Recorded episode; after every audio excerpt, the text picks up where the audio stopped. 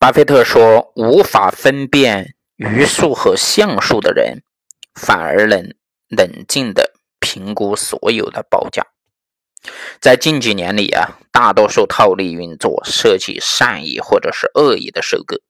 随着收购狂潮的蔓延，随着反托拉斯的挑战几乎不复存在，以及随着买价常常只上不下，套利活动极度繁荣，套利者也收获颇丰。他们不需要特别的才能就能干得很好。那么，怎么评估套利条件呢？巴菲特认为必须回答以下几个问题：第一，预期事件发生的概率是多大？第二个，你的现金可允许被套牢多少？第三个，出现更好的事情的可能性有多大？比如说，一个更有竞争力的并购报价。第四。如果因为违反了这个托拉斯诉讼，财务上的差错的，当预期事件没有发生，应该如何处理？为了帮助投资者进一步了解对套利条件的这个评估啊，巴菲特讲了关于伯克希尔如何在阿克塔公司套利的故事。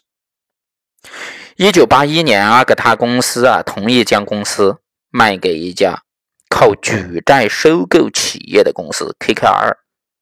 阿克塔公司呢，当时的经营项目包括了森林产业和印刷行业。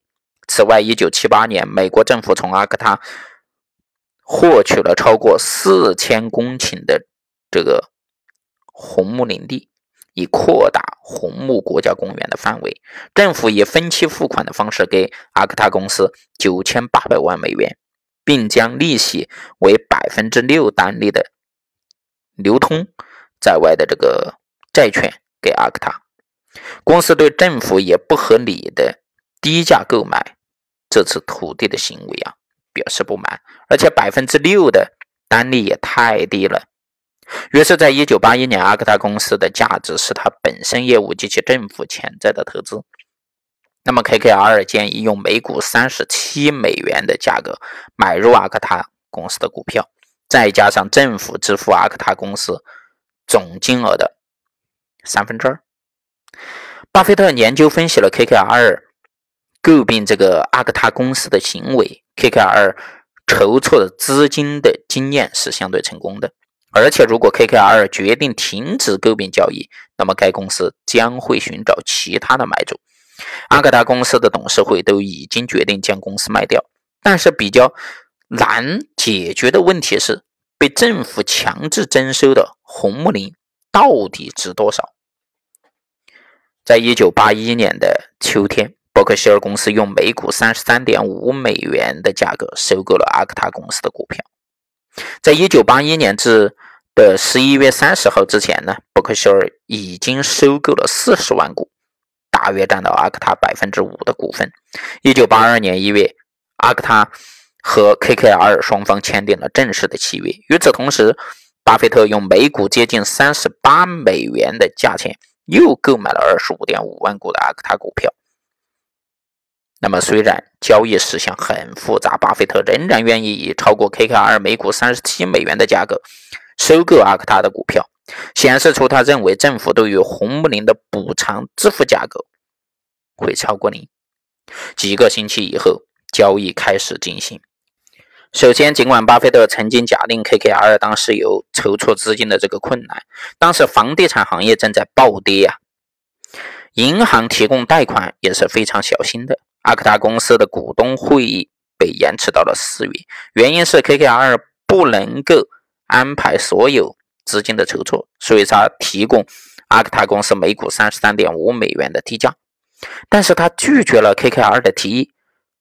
直到过了一段时期以后啊，阿克塔公司接受了其他公司的竞价，每股三十七点五美元将公司卖掉，再加上一半潜在政府诉讼的补偿，伯克希尔从两千两百九十万美元的阿克塔投资中，得到了一百七十万美元的利润，相当于每年百分之十五的这个回报率，这其实是令人相当满意的这个利润。几年之后，伯克希尔公司终于如愿以偿地收到了政府支付给阿克塔公司的分期款。在诉讼期间呢，法官指定了两个委员会，一个负责决定红木林的价值，第二个负责决定适当的利率。一九八七年的一月，第一项决定宣布红木林的价值为二点七五七亿美元。而非九千七百九十万美元。第二项决定宣布，适当的利率应该是百分之十四，而不是百分之六。那么，法院判定政府应该给阿克塔公司六亿美元。政府继续上诉，最后决定付出五点一九亿美元。一九八八年，伯克希尔公司收到了一千九百三十万美元，以及阿克塔公司每股二十九点四八美元的额外收入。这是伯克希尔公司在套利上运作成功的一个案例。